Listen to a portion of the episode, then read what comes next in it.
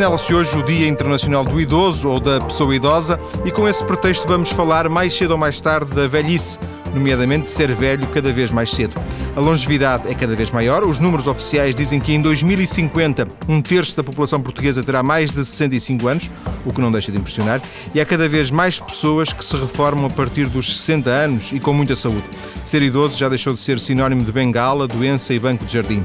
Vamos depois falar da chamada terceira idade com dois convidados em estúdio, a médica geriatra Maria Dolores Monteagudo, docente na Universidade de Fernando Pessoa e responsável na mesma universidade por uma pós-graduação em Gerontologia, e Adalberto Dias Carvalho, investigador ligado à Universidade do Porto, professor no ISET, no Porto, onde dirigiu um estudo sobre representações sociais da velhice, um estudo que vamos conhecer mais adiante. Boa tarde a ambos. Uma questão que. Viva! Uma questão prévia para os dois. Idoso, velhice, terceira idade, eh, que designação preferem? Professor, por exemplo. Posso começar eu? Eu diria que é, não deixa de ser curioso que a designação tradicional e mais do senso comum, mais popular, é velho. É a palavra. Todavia, é, é, importante nós notarmos que é uma, é, uma, é uma designação à qual se foge, é uma palavra que se, se evita utilizar. Os, na linguagem da publicidade, na linguagem mesmo dos programas para, para a velhice, prefere falar-se de programas sénior, de, de, terceira idade, etc., que são, no fundo, tudo eufemismos para não utilizar esta palavra. Na parte da investigação das ciências sociais, há uma tendência para não utilizar a palavra velho, eh, cuja importância me parece grande, porque velho significa falar de uma pessoa, de um ser humano, o que tem um outro impacto, e para se falar antes da categoria da velhice, eh, mais abstrata. Aqui realmente acho que não é indiferente falar-se de velhice, falar-se de terceira ou falar-se de velhos. Eu, quando falo de pessoas, de seres humanos que toco, com os quais falo, com os quais convivo no dia a dia, prefiro chamar-lhes velhos.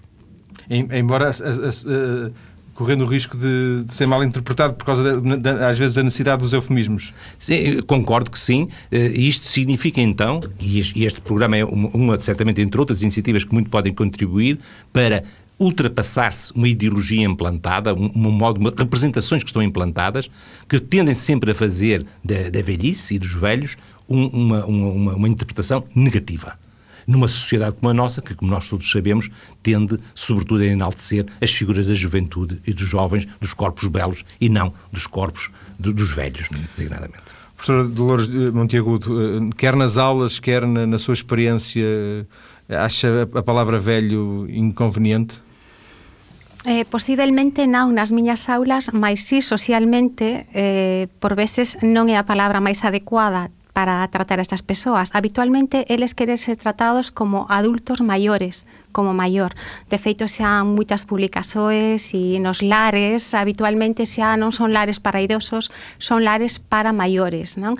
Mais concordo con, con o profesor en que tratase simplemente de terminoloxía e dun uso da linguaxe que sempre que non vaya unido a connotaxoes negativas, pois evidentemente non ten maior importancia. O que sí é importante é resaltar que sí eh, aumentou muitísimo a esperanza de vida no século XX eh, aumentou até quase un 150%, está actualmente para as mulleres quase que en 83 anos no mundo occidental e en 77 anos para os homens masculino. Isto indica que cando a maioría destas das persoas chegan a esa idade, chegan en unhas condisoes a maioría óptimas, que xa non queren ser denominados vellos, sino que aínda teñen unha esperanza de vida, pois aproximadamente de 17 anos por diante, podemos falar depois de como é eh, de como van ser estes 17 anos e como podemos sí, facer claro. que esta vellice se sea máis eh, saudável eh, resaltaría eu que dentro desta populación os que máis van a aumentar eh, nun futuro próximo son os maiores xa de 70 anos, chegando en torno aos 80 anos, e aí sí que podemos desenvolver depois este tema. Eu quedo con a idea dos, eh, das persoas adultas maiores. O professor falava um bocadinho na, na, na questão da. quando falava na, na, ideologia negativa implantada. De alguma forma, eh, há aqui uma contradição que é. Antigamente, diz-se muitas vezes que é, antigamente é que se respeitavam os, os velhos, eh, agora não, mas ao mesmo tempo, eh, se antigamente se respeitavam os velhos, foi, antiga, foi ao longo dos anos que se criou esta imagem negativa associada à, à velhice. Porque nós, hoje em dia, eh, nesta altura, herdamos uma conotação negativa associada à velhice. Por isso é que se tem que usar eh, eufemismos como maiores e etc, não é? É, a, a, a, sua questão é curiosíssima na medida em que, na verdade, nós temos hoje em dia a tendência para imaginar, eu digo imaginar a palavra de propósito, que teria havido uma, uma, uma, época passada, algo dourada, em que a velhice era profundamente respeitada, diferentemente do que se passa nos nossos dias. Há aqui aspectos que, todavia, importa nós matizarmos. Porquê? Se na realidade, por exemplo, nós sabemos que na cultura chinesa, na cultura confuciana de Confúcios, aí havia um respeito eh, implantado e, e, portanto, aceito por todos pela velhice, na realidade, nas nossas sociedades, concretamente na sociedade ocidental, concretamente na Europa, se nós formos olhar o que se passou desde, desde a antiga Grécia até ao Renascimento, designadamente, nós vemos, se olharmos, por exemplo, os dicionários, os dicionários do século XVII definiam o velho como um indivíduo mal disposto, mal-humorado, avarento, eh, disposto sempre a fazer mal aos outros e impaciente. E, mais ainda, dizendo que o velho ia entre os 40 e os 70 anos, agora por curiosidade.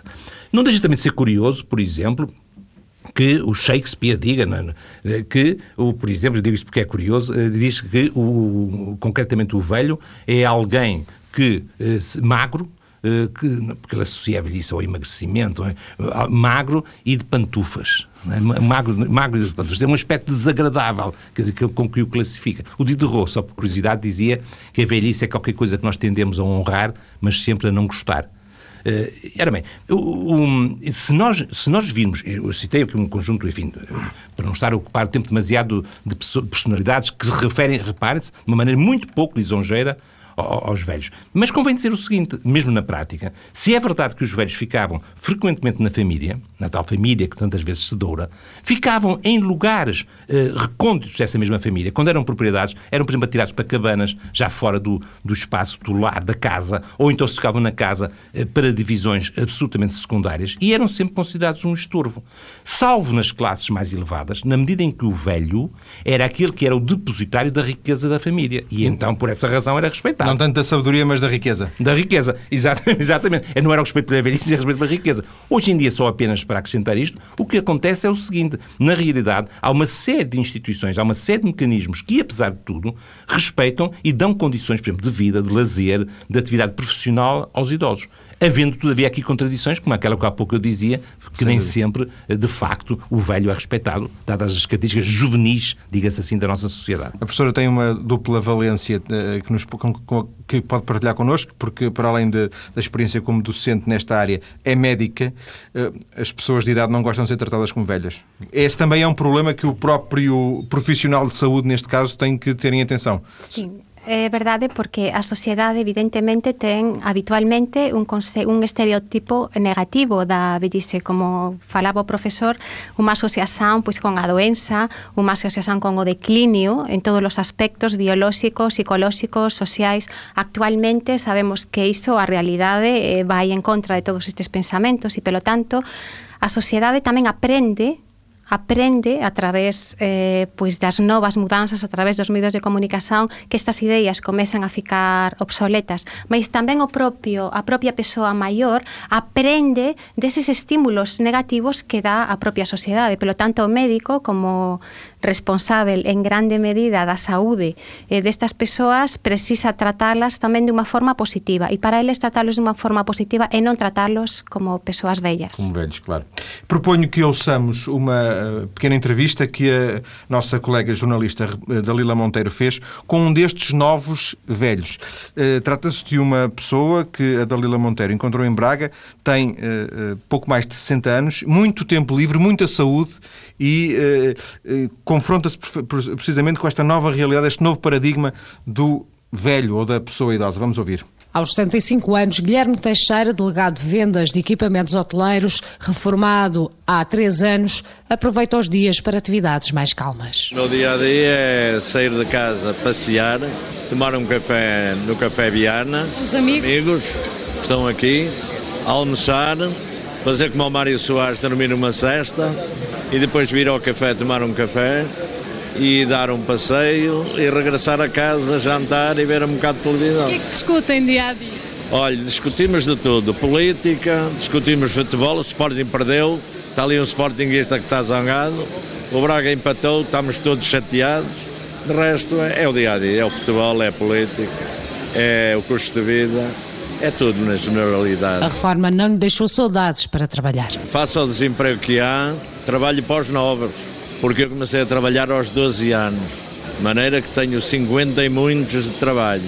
Tirar o lugar a um novo não está nos meus horizontes. Porque há pessoas que dizem, quando entram na reforma, sentem um impacto muito grande porque tinham a vida muito preenchida e depois deixaram de a ter tão preenchida com o trabalho e tal. Sentiu essa diferença?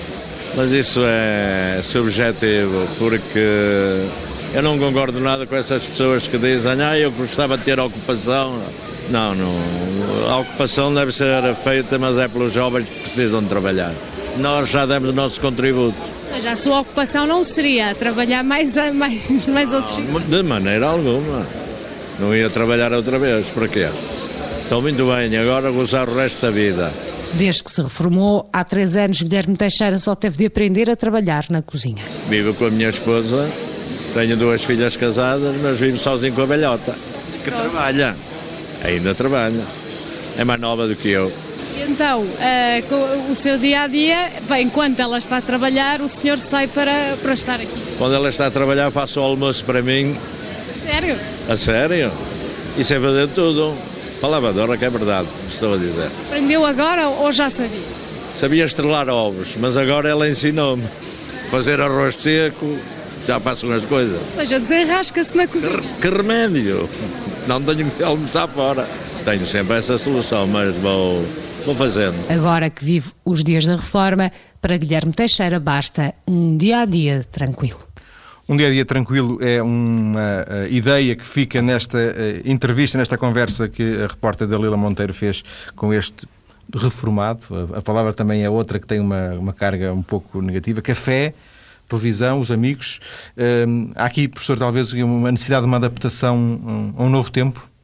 É, é verdade, uma adaptação a um novo tempo para ele próprio na medida em que há uma ruptura, em princípio, na sua vida, de uma fase de trabalho para uma fase de lazer. Assim, dois ou três tópicos de, de comentários a este propósito. Por um lado, nós não conhecemos a pessoa em causa, ouvimos apenas estes, enfim, esta conversa. Eh, é evidente que se é velho conforme se envelhece também.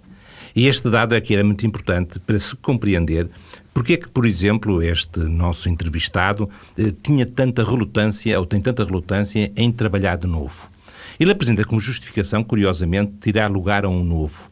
Eh, e parece-me que isto tem a ver com um aspecto também muito importante, que é, por vezes, o conflito intergeracional. Há uma tendência para se considerar que os velhos são um peso para a sociedade. Afastá-los porque é preciso dar lugar aos novos. Exatamente. Porque eles custam dinheiro à sociedade não produzindo. Exatamente, não fazendo nada, andando pelos cafés ou pelos jardins. E então, dá-me a entender que aqui da parte deste nosso entrevistado há a preocupação de ele eh, prestar, chamar, participar ou compartilhar esta, esta mesma eh, ideia, esta mesma visão, esta mesma representação, dizendo que ele próprio não quer tirar, tirar lugar a um novo. Mas todavia não deixa de dizer, já demos o nosso contributo Sim. e agora vou gozar o resto da vida. Significa que, repare, esta ideia de resto, ele vive o que sobra. Ele não tem uma vida, quer dizer, de facto... Está um pouco à espera?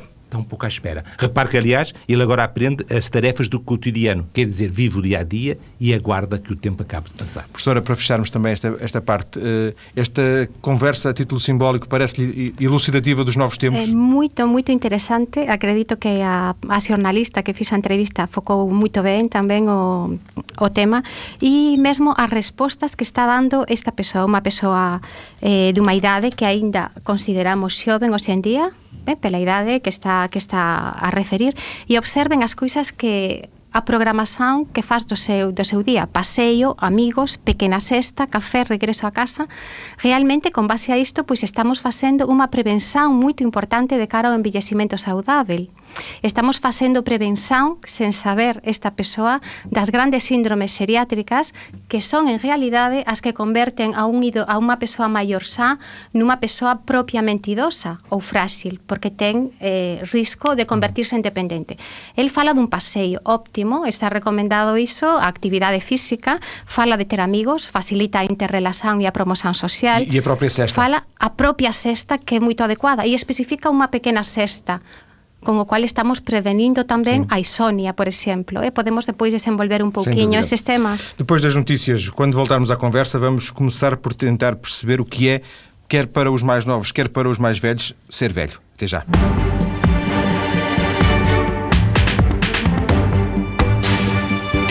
Nesta segunda parte do Mais Cedo ou Mais Tarde, começamos por conhecer os resultados de um curioso estudo realizado no ISET, Instituto Superior de Ciências Empresariais e de Turismo, sobre a ideia de velhice. O estudo é aqui resumido pela jornalista Ruth Fonseca. À questão o que é ser velho, a maior parte das pessoas responde com base na idade. 30% considera que ser velho é ter mais do que 65 anos. Curiosamente, à medida que a idade dos inquiridos sobe, a tendência é para desvalorizar a idade e realçar o estado de espírito. Na faixa etária dos 50 aos 59 anos, a maior parte considera que ser velho depende do modo como a pessoa pensa. Na lista de respostas segue-se alguém físico ou psicologicamente debilitado, alguém com experiência de vida e sabedoria e, por fim, ser velho é sinónimo de exclusão. Neste estudo foram questionadas pessoas com idades entre os 15 e os 59 anos. À questão o que há de melhor na velhice, 40% responde que é o tempo livre. Segue-se a experiência de vida e o estar bem física e psicologicamente Curiosamente, os mais novos, entre os 15 e os 19 anos, consideram que é a reforma porque permite estar em casa sem fazer nada e a receber dinheiro. Em relação ao que há de pior na velhice, 79% dos inquiridos consideram que é a dependência e a solidão. Os mais novos preferem destacar os maus tratos impostos aos idosos. À última pergunta, a velhice é um direito? Porquê? A maior parte respondeu que sim e realçou o direito à qualidade de vida e à dignidade. 29% consideram considera que a velhice não é um direito, mas um ciclo da vida. Os nossos convidados desta, desta tarde são uh, o professor Adalberto Dias Carvalho, do ICHET, precisamente ligado a este estudo, e a professora Maria Dolores Monteagudo, da Universidade de Fernando Pessoa. Professor Adalberto Dias Carvalho, uh, uma das coisas curiosas deste estudo é que as respostas variam em função da idade. Uns, os mais novos têm uma concepção, eu diria, muito diferente da, da, velhice do que aqueles que têm, digamos assim, mais de 40 anos, mais de 45 anos. É normal que, que isto aconteça? É normal. Eh, como há pouco nós tínhamos dito, eh, na realidade, o ser velho é também o envelhecer. Isto é um aspecto muito importante. E já agora permite-me que, que acrescente o seguinte: é, em termos da, da, da, educação e da formação da juventude e das pessoas em geral, é preciso, é importante que as pessoas entendam que realmente viver é envelhecer. E uh, na posse deste dado, uh, significa que estas interpretações que aqui estão têm a ver realmente com as idades, ou seja, com a proximidade ou a, a, a distância que se encontra dos períodos que nós classificamos como sendo os da, os da velhice. É curioso repararmos que os mais novos categorizam pela idade. X anos, 60 e tal anos, é velho. Curiosamente, eh, as pessoas com, com mais idade, eh, eh, à medida que se aproximam exatamente da idade destas idades, começam a dizer que ser velho é um estado de espírito. Isto é, não é necessariamente a idade. Ou seja, começam de alguma forma a defender-se, permita-se uma expressão, da catalogação como velhos. É uma, há aqui um aspecto, todavia, muito curioso também, que certamente, que realmente a jornalista realçou. É que aquilo que a juventude mais aprecia na, na, na velhice, ou a vantagem, melhor dizendo, que mais aprecia, é justamente o não fazer nada. É exatamente eh, o lazer que, com certeza, eles associam, é ter presente, à representação que eles fazem do não fazer nada e do lazer. Certamente que associam à festa. Curiosamente, acaba por coincidir na idade próxima dos 60 anos com as pessoas que também valorizam na velhice exatamente isso. Só que este dado é importante e depois os nossos estudos têm, aliás, tentado prolongar isso. É que aquilo, o não fazer nada, a representação do não fazer nada não é o mesmo para um jovem do que é para um velho, conforme nós aqui nós referíamos. Uh, isto faz realmente viver eh, estas idades de maneira, enfim, diferente, não, não coincidente na realidade. O que significa que o ser velho é a idade, é com certeza, é o estado físico, é o estado psicológico, mas é muito também a representação que dela mesma se faz. E chama apenas também a atenção para um dado que é extremamente importante no que está neste estudo. É que há, há aproximação eh, precisamente da velhice, dos 60 anos, 65, por aí fora, repare-se que há um fantasma que se instala, que é justamente o fantasma da solidão. Eh, eh, e este dado é extremamente importante e eu gostava de apenas de conectar um pouco com o testemunho da outra entrevista, da entrevista, aliás, que nós ouvimos, na medida em que a solidão acaba por muitas vezes assustar mais os homens do que as mulheres. Porquê? Exatamente porque as mulheres têm um cotidiano é? têm uma que lhes, que lhes, ocupa a vida, exatamente a cozinha que o nosso uma, uma independência porventura também mais uh, acentuada do que os homens que estão um pouco na sombra, se calhar os homens uh, daquelas gerações que estão mais na sombra, mais dependentes das mulheres, mais, mais dependentes que sobrevivendo, são, sobrevivem menos que as mulheres, como nós sabemos, mas os que sobrevivem enfrentam problemas mais agudos de solidão, justamente por não terem ocupação para o seu cotidiano. E este é um dos aspectos importantes que o estudo revela. Professor, eu queria lhe dar dois tópicos para a sua resposta e responderá uh, a outros se quiser, mas quer a questão da solidão, uh, que é algo que, que eventualmente pode trazer eh, problemas ao, nível, ao nível psicológico e, sobretudo, esta ideia do não fazer nada, porque alguém que trabalha 40 anos, por exemplo, e de um dia para o outro, no dia em que se reforma, não tem nada para fazer. E são conhecidas eh, histórias, casos, eh, não sei se são representativos ou não, calhar que todos nós conhecemos, de pessoas que no, no, dia seguinte começam a sentir um vazio dentro delas, depois de estarem. Isso, em termos de, de, do médico geriatra, é também uma realidade que, próxima? Sí, é unha realidade eh, moito, moito frecuente. Isto indica que unha das coisas que temos que acostumarnos, acostumbrarnos todos os... Acostumarnos, eh, to, acostumarnos, sí, acostumarnos, disculpas. Dice ben. Acostumarnos é eh, a que é preciso desde a sociedade coller conciencia de que há que prepararse para a reforma. É un momento da vida que o vai propio, chegar... O propio, que... o, o propio, o propio, a propia persoa, xa desde idades previas aos 65 anos, e mesmo a sociedade. Eu diría inclusive no mercado de traballo, as propias empresas deberían tamén preparar aos seus traballadores para ese momento que vai chegar da reforma. Eh, há moitas, eh, eh, experimentos que foron feitos nesta, neste aspecto e que realmente teñen dado un resultado moito bon, tanto a nivel esta preparación individual como a nivel colectivo. Por exemplo, criar un hobby Exactamente. Eh, e as... sobe depois eh, faz o prolongamento no dia, no dia em que a pessoa se, se reforma e, portanto, continua, continua a mantê-lo ocupado?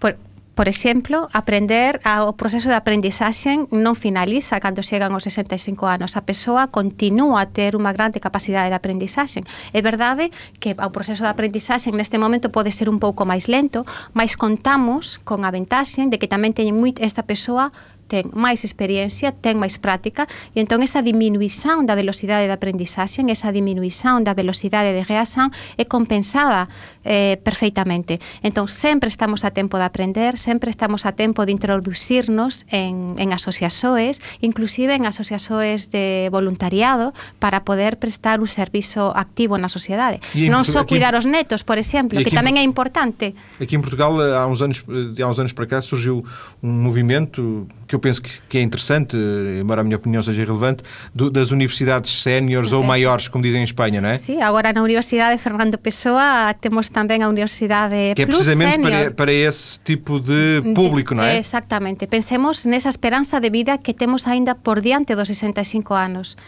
Cando ocupamos ese tempo dunha forma activa e dunha forma positiva, estamos contribuindo a eso que aún se chama envellecimento activo, envellecimento saudável, prevención da dependencia. Tamén li envellecimento positivo. É Exactamente, é outro, outra expresión sinónima. E non esquezamos que a maioría das persoas cando chegan aos 65 anos e cando chegan á reforma, o principal medo que referen é desenvolver un síndrome de dependencia, ter que depender de outras persoas para desenvolver as, as súas actividades da vida diaria. Se me permite acrescentar sim, sim, sim. só duas ou três observações, exatamente na sequência do que está a ser dito. No caso português, eh, julgo que nós temos de destacar como um aspecto altamente negativo em vários, em vários domínios, e neste concretamente de velhice e do envelhecimento. Muitas das empresas portuguesas, diria que a maioria, não têm uma consciência do seu papel social têm apenas como perspectiva o um negócio imediato, o lucro imediato e o papel social que, aliás, a Igreja, deve-se dizer em abono da verdade, nos últimos anos tem destacado que seria importante que o empresariado português eh, o assumisse, de facto não assume. E repare-se que assim é, que aquilo que acontece com a maioria dos portugueses em idade ativa é ocuparem-se cada vez mais. Os portugueses, aliás, os dados também o apresentam, são dos povos da Europa e do mundo que mais tempo trabalham e dos que menos produzem.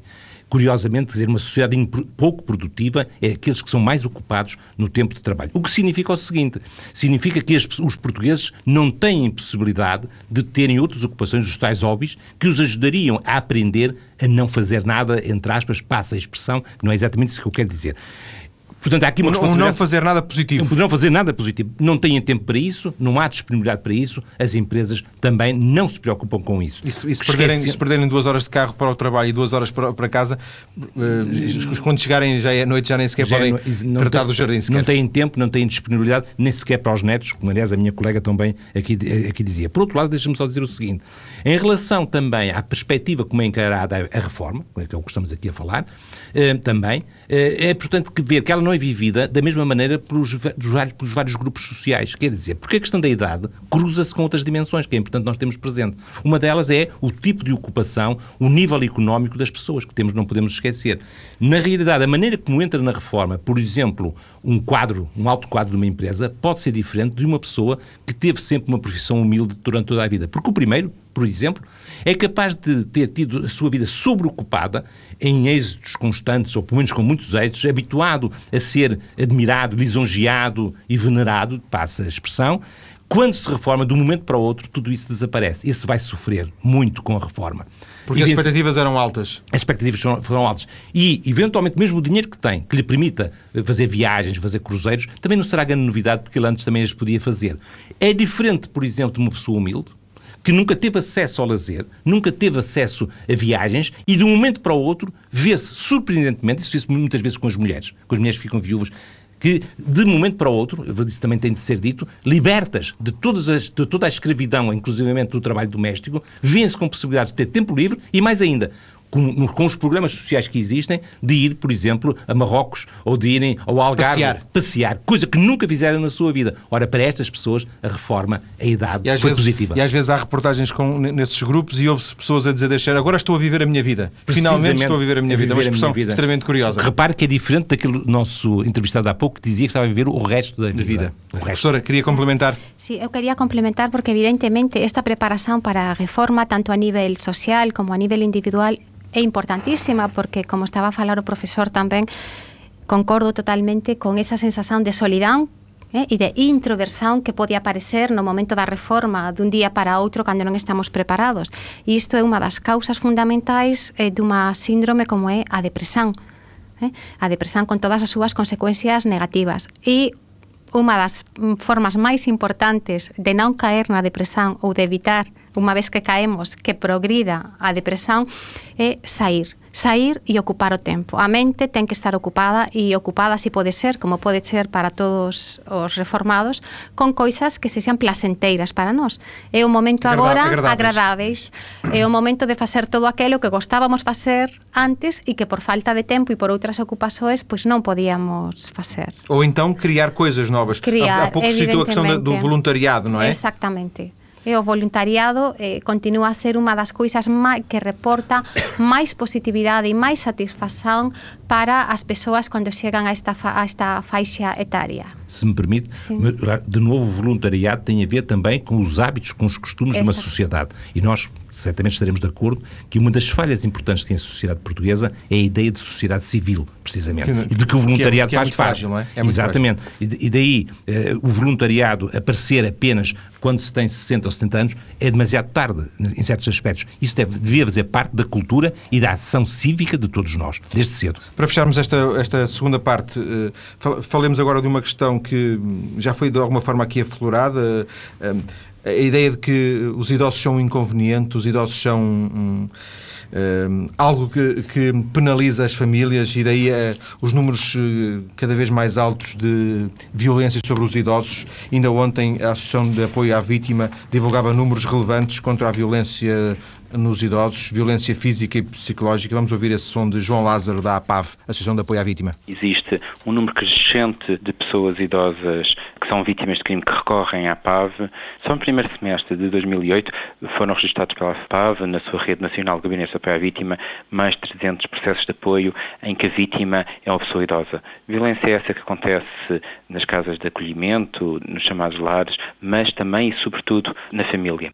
Eu enfatizo aqui a questão uh, que o, o, João Lázaro da APAV uh, destacava da família, a família como principal local da, da, da, da violência. Surpreende-o, professor? Não, não surpreende. Eh, de facto, vai contra, isso sim, preconceitos ou lugares comuns. Na medida em que a família é tradicionalmente olhada, ou tende a ser olhada ainda nas nossas sociedades, como um lugar de afetos, como um lugar de amor. Ora, não é exatamente. É, é com certeza que o pode ser. Também o é. Mas também o é, mas também, mas também não o é. É exatamente no seio da família que existem as maiores violências também. Veja-se o caso da violência doméstica sobre as mulheres, nomeadamente os casos, que, do, relatos que temos assistido ultimamente nos surpreendem, e ao mesmo tempo exatamente sobre os velhos. Aliás, o Procurador-Geral da República tem alertado de uma maneira muito enfática para esta questão. Eh, e, eh, curiosamente, naquele, naquele estudo feito no I7, são os jovens que enfatizam mais esta ideia de que há violência so, so, sobre os idosos. Eh, na realidade, esta violência que não, como também está mais ou menos dito, não é só a violência física, mas é a chamada violência psicológica, não é? Que é importante, que é o, exatamente o pôr a pessoa de lado, o não se ouvir a pessoa, o não se lhe dar importância, uh, o que significa, por exemplo, entre outras coisas, não valorizar todo o universo de criatividade, por um lado, que uma pessoa idosa pode ter, mas também não valorizar a sua memória. Porque nós vivemos numa sociedade que tende a ser uma sociedade sem memória. E isso repercute também nas relações individuais. Nos lares, de facto também surge e surge por vezes de, formas algo, de forma algo inesperada. Eh, quando, por exemplo, permitam-me só que diga isto, quando um, um idoso é colocado no lar e é tratado, por exemplo, de uma maneira infantilizante dizer, tratado, dizer, porque não há, pois, materiais para, para trabalhar com eles e, por exemplo, se põe a fazer brincadeiras como se tratasse uma de, de, uma criança. Ora, isto é uma violência sobre um idoso. Professora, para fecharmos também, esta parte do, dos lares penso que, que é uma parte que mantém alguma atenção. Sim, evidentemente un dos sufrimentos tamén que manifestan as persoas idosas é ser institucionalizadas, isto é, que ingresen en contra da súa propia vontade eh, nun lar podíamos falar depois do que é o proceso de, institu de institucionalización para eles, mas sobre todo eh, fundamentalmente los, nos lares eles refiren a sensación de violencia contra eles fundamentalmente por non respeitar a súa autonomía e a súa capacidade de, de decisión. E cualquier persoa, cualquier ser humano ten capacidade de decidir por el propio até que se demonstre o contrario. Outra das coisas que le refiren é ter que adaptarse a un horario e facer unhas coisas simplemente porque o centro está así organizado por causas do persoal. Deberíamos mudar esta idea e o centro ten que facer todo o posible por adaptarse tamén ás cualidades destas respeitando persoas, a autonomía, respeitando esta autonomía, autonomía persoal e a dignidade, que é un dos dereitos fundamentais destas pessoas. Daqui a pouco vamos ter as notícias, eh, vamos voltar a seguir para conhecer um pouco do que é que interessa os nossos convidados nestas matérias. Eles estão aqui esta tarde, vamos explicar também porque é que estas matérias os interessam. Até já então.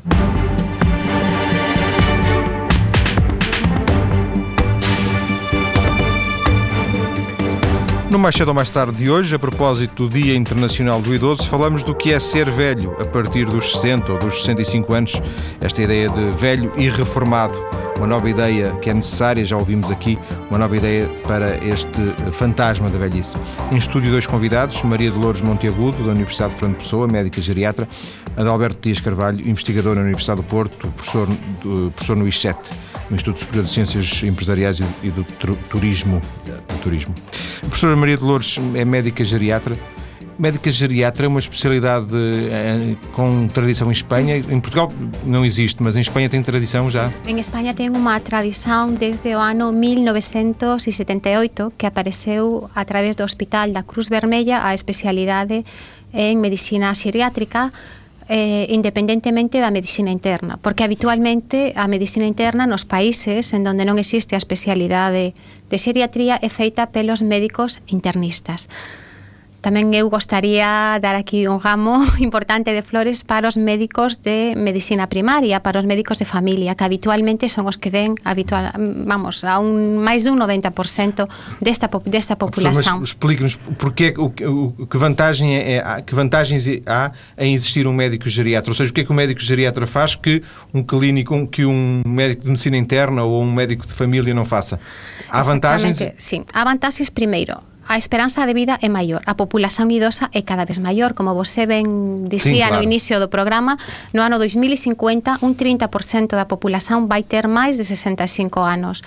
Mas o, tem, o máis importante non é só isto, sino que o 30% deste 30% van ser ao redor dos 80 anos, con o cual estamos entrando nunha idade na cual as doenzas apreséntanse dunha forma non común, atípica. Isto é, habitualmente un enfarte de miocardio, por exemplo, pois ten uns sintomas que son os que fan chamar a atención porque aí pode acontecer alguma coisa no corazón. Por exemplo, esa dor que ten a persoa no peito, que pode pasar inclusive para o ombro, que pasa inclusive Sí, para as costas. taquicardia, por exemplo. Unha Sí, ainda algún, que, ainda que non sempre, pero que son uns sintomas típicos. No idoso, por exemplo, pois habitualmente é bastante frecuente que este enfarte de miocardio non aconteza con dor, sino que sexa un enfarte silente, isto é, prácticamente sen sintomas, por unha serie de gasoes, entre as quais están, por exemplo, a alta incidencia de diabetes, que faz con que estes sintomas por unha deterioración no sistema nervoso pois non se produzan. Isto Ou seja, é, há características propias, propias de uma na medicina... forma de enfermar. Os, de doente, non podemos asociar idade con doença. Mas é verdade que con a idade aumentan as posibilidades de morrer e tamén as posibilidades nos que fican vivos de ter máis doenzas.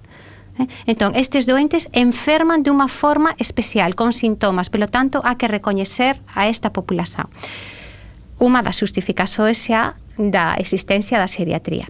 Por outra parte, o idoso habitualmente non ten só unha doenza, senón que ten varias doenzas no mesmo tempo. Aumentamos a esperanza de vida, mas tamén aumentamos o número de doenzas crónicas. Isto é, antes, antigamente, cando non había tratamento por exemplo, para a hipertensión arterial, as persoas morrían pois dun enfarte de miocardio, dun accidente cerebrovascular, agora controlamos a hipertensión arterial mas tamén podemos controlar as doenzas reumáticas e podemos controlar tamén a diabetes. Isto é, doenzas que non se poden curar, mas que si podemos transformar en crónicas. A persoa vive con elas até moitos anos da súa vida, con o cual a moitas patoloxías, moitas doenzas na mesma persona, moitas doenzas crónicas e, en consecuencia, a polimedicación. Estas persoas, cando chegan a unha determinada idade, teñen que tomar moitos fármacos. De alguma forma, professora, fa- fará tanto sentido existir um médico geriatra como um médico pediatra? Exactamente. Da mesma forma e con a idea de que a prevención para a Sim. xeriatría comeza xa na idade pediátrica. Já agora queria lhe pedir uma, uma- que nos desse uma diferença entre gerontologia e geriatria, porque vocês na Universidade de Fernando Pessoa têm uma pós-graduação em gerontologia. Exactamente. Não é a mesma coisa? Non. A xerontoloxía é unha ciencia máis amplia que a xeriatría. A xeriatría é unha parte da xerontoloxía. A Xeriatría é médica apenas, é em- iso? A xeriatría é especificamente médica. Diagnóstico, clínica, tratamento e prevención.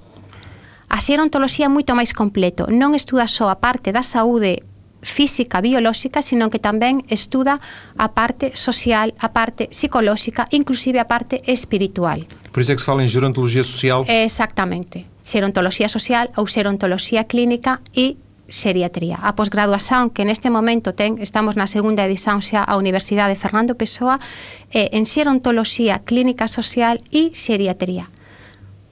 Non E- sei se o momento poderíamos explicar un, o porqué tamén de introducir xeriatría nesta posgraduación. Já agora. Eh? Agora, por exemplo, vamos ver, eh, os profesionais que, que entran nesta posgraduación habitualmente teñen interés en traballar ou están traballando xa en centros relacionados con a xerontoloxía. Non teñen que ser exclusivamente profesionais ou licenciados en ciencias da saúde, porque a xeriatría ten unha característica especial e é que ten que traballar en grupo, en grupos interdisciplinares, en grupos em de profesionais Convergem várias disciplinas? Exactamente, como son propiamente a medicina, a enfermaxe, a psicoloxía, a socioloxía, a terapia ocupacional, a fisioterapia, Isto é, abranxe un campo moito amplio. É verdade que, por exemplo, un fisioterapeuta non ten que facer un diagnóstico dunha doença médica, mas sí que cando está nestas reunións interdisciplinares está obrigado a coñecer as características máis importantes que vai presentar ese doente. Para saber se tem que chamar, por exemplo, um cardiologista. Exactamente. Inclusive, a hora de participar nestas reunións, o importante é marcar obxectivos de traballo, isto é, obxectivos de recuperación. E para iso os planes de traballo teñen que ser marcados en grupo. Cualquera dos membros do grupo debe estar informado das informações que da outro membro do, do grupo, para que estes obxectivos eh, nesta pessoa sejam reais e alcançáveis. Professora, já agora, para, para concluirmos esta questão, eh, sem, querer, sem querer que entre no, no, na, na, nos domínios dos seus colegas eh, portugueses médicos, acha que mais cedo ou mais tarde haverá medicina geriátrica em Portugal? Sim, acho que relativamente cedo vai haber tamén a especialidade de geriatría. En todos os países, anteriormente, hubo tamén un liseiro conflito entre o que é a medicina interna e a geriatría, mas que demostrouse que perfeitamente poden ir en campos paralelos e integrarse no mesmo hospital e no mesmo centro de traballo. E cada un ten o seu as, o seu um, grupo e os seus pacientes sen problema ningún. Inclusive o mesmo paciente pode ser visto pelos dois profissionais. O outro nosso convidado, o professor Adalberto Dias Carvalho, uh, situa-se na área da, da antropologia, uh, do, na, na, parte mais do estudo das ciências sociais. Professor, o que é que o levou, entre outros interesses, à, à velhice, aos estudos da velhice?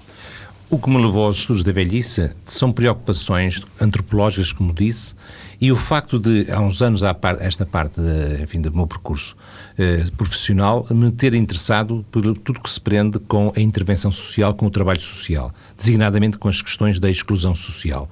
Aliás, eh, no, no ICHET funciona uma licenciatura em Serviço Social, onde um, uma das matérias que nós privilegiamos é exatamente a abordagem das questões da exclusão ligadas à terceira idade, conforme também se diz, ou à velhice. Uh, e, por outro, no terreno estrito... Não é possível ignorar que as duas coisas são não digo simultâneas, mas são paralelas, exclusão e velhice. Sim, sem dúvida, exclusão e velhice. custa às vezes por muito custo. Não, porque, não, porque é um facto. É importante o realismo nessas circunstâncias e nós admitirmos, nós constatarmos que existe a tendência para essa exclusão. Inclusive é porque as pessoas velhas são pessoas que, onde se acentua a vulnerabilidade, a fragilidade do, do ser humano, que é algo que durante a juventude há sempre tendência, e nas nossas sociedades de uma forma geral, há tendência para escamotear, para esquecer, para pôr de lado. É como, aliás, como a minha colega falava, as doenças fazem parte do nosso cotidiano e, e fazendo parte do nosso cotidiano, chama-nos a atenção para a nossa fragilidade. Eh, essa fragilidade acentua-se de facto na terceira idade. E acentua-se na terceira idade de maneiras também diversas. Agora aproveito para acentuar este aspecto também. É que quando nós falamos de velhice, falamos de algo que é complexo, algo que não é homogéneo. E o respeito para a velhice passa por se entender que, por exemplo, uma pessoa com 65 anos não tem, à partida, as mesmas características de uma pessoa com interesses ou estados como uma pessoa com 80 ou 85 anos. Dizer, isto é, eh, exatamente o alongamento das idades faz com que nós enfrentemos uma complexidade neste setor, o que significa que há diferentes níveis de de velhice, o que significa, mais ainda, que chegados à velhice há um percurso enorme de vida a percorrer, o que significa, há bocado a expressão que eu até utilizei, e significa trabalhar a velhice. Quer dizer, significa que o próprio idoso tem de ser alguém capaz de construir o seu próprio processo de contínuo, de, continua, de, de envelhecimento, porque, de envelhecimento, porque ele continua a existir. Uh, e, por exemplo... E daí é também, há pouco ter dito, viver é envelhecer. Viver é envelhecer. Faz parte. Faz parte, desde, desde o primeiro, quase que diria desde o primeiro ano de vida, mas acentuando-se, tornando-se mais notório mais tarde. Mas, por exemplo, nos lares, eh, algo que por vezes se esquece, é que a população que está no lar, uma população de, de faixas etárias diversas, não pode ser abordada da mesma forma. Aquilo que dizia a professora Exatamente, aliás, porque o choque que, muita, que sofre, por exemplo, a pessoa que chega, a pessoa idosa que entra num lar, é tremendo por vezes. E é tremendo por vezes porque ele se confronta, eh, muitas vezes estando ainda bem, sentindo-se ainda bem, olha, não pode ignorar, olhando o seu parceiro de lado, naquilo para, que ele tende, naquilo para que ele vai ficar.